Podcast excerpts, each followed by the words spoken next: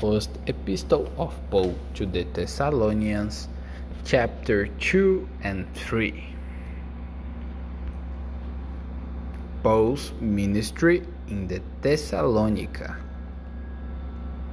You know, brothers and sisters, that our visit to you was not without results. We had previously suffered and being treated ultra grossly in Philippi, as you know, but, but with the help of our God, we dared to tell you his gospel in the face of strong opposition. For the appeal we make does not spring from error, or impure motives nor are we trying to trick you. On the contrary, we speak as those approved by God to be entrusted with the gospel. We are not trying to please people, um, but God who tests our hearts. You know we never used flattery nor did we put on a mask to cover up greed. God is our witness. We were not looking for praise for, from people, not from you or anyone else. Even though, as apostles of Christ, we could have asserted our authority Instead, we were like young children among you. Just as a nursing mother cares from for her children, for so we cared for you. Because we loved you so much, we were delighted to share with you not only the gospel of God but our lives as well. Surely you remember, brothers and sisters, our toil and hardship. We worked night and day in order not to be a burden to anyone while preached the gospel of God to you. You are witnesses and so is God, of how holy, right and oath, and blameless, and where among you who believe it. From you know that we dealt with each of you as a father deals with his our children, encouraging, comforting, and urging you to lives to live lives worthily of God who calls you into his kingdom and glory. And he we also thank good thank God continually because when you received the word of God which you heard from us you accepted it not as a human word, but as it actually is the word of God, which is indeed at work in you who believe. From you, brothers and sisters, became imitators of God churches in Judea, which are in Christ Jesus you suffered from your own people the same things those churches suffering from the Jews who killed the Lord Jesus and the prophet, prophets and also drove us out.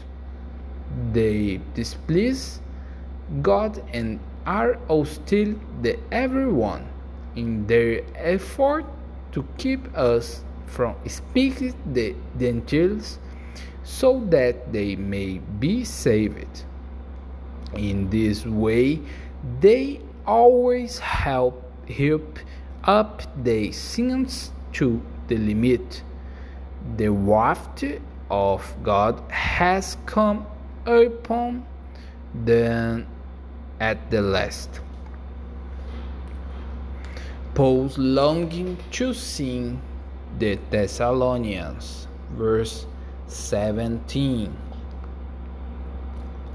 But, brothers and sisters, when we were often be being separated from you for a short time in person, not through, out of our intense longing, we made every effort to see you.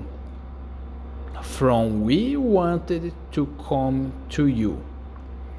Certainly, I, Paul, did again and again, but Satan blocked our way from what is our hope, our joy, or the crown in which we will glory.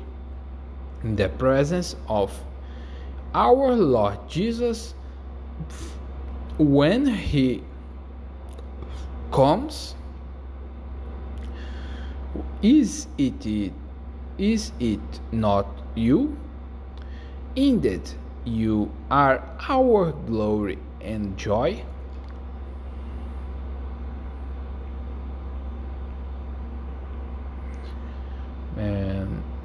first thessalonians chapter 3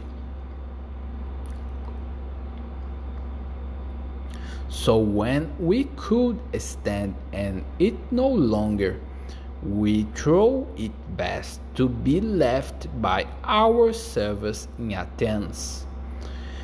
We sent Timothy, who is our brother and co worker in God's service, in spreading in the gospel of Christ, to strengthen and encourage you in our faith, so that no one would be unsettled by these trials. For you know quite and well that we are destined from them.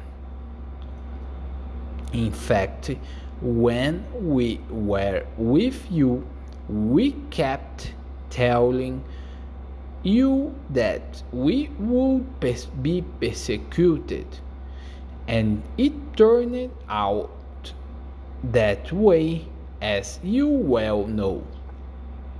For his reason, when I could stand it no longer, I sent to him out about your faith.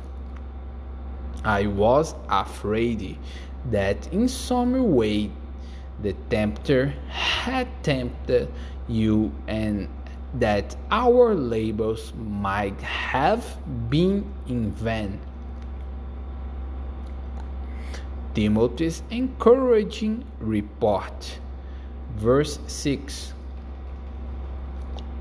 But Timothy has just now come to us from you and has brought good news about your faith and love. He has told us that you always have pleasant memories of us and that you long to see us, just as we also long to see you. Therefore, brothers and sisters, in all our distress and persecution, we were encouraged about you because of your faith. For now we really live, since you are stand firm in the Lord. How can we thank God and know from, for you in return for all the joy? We have in the presence of our God because of you.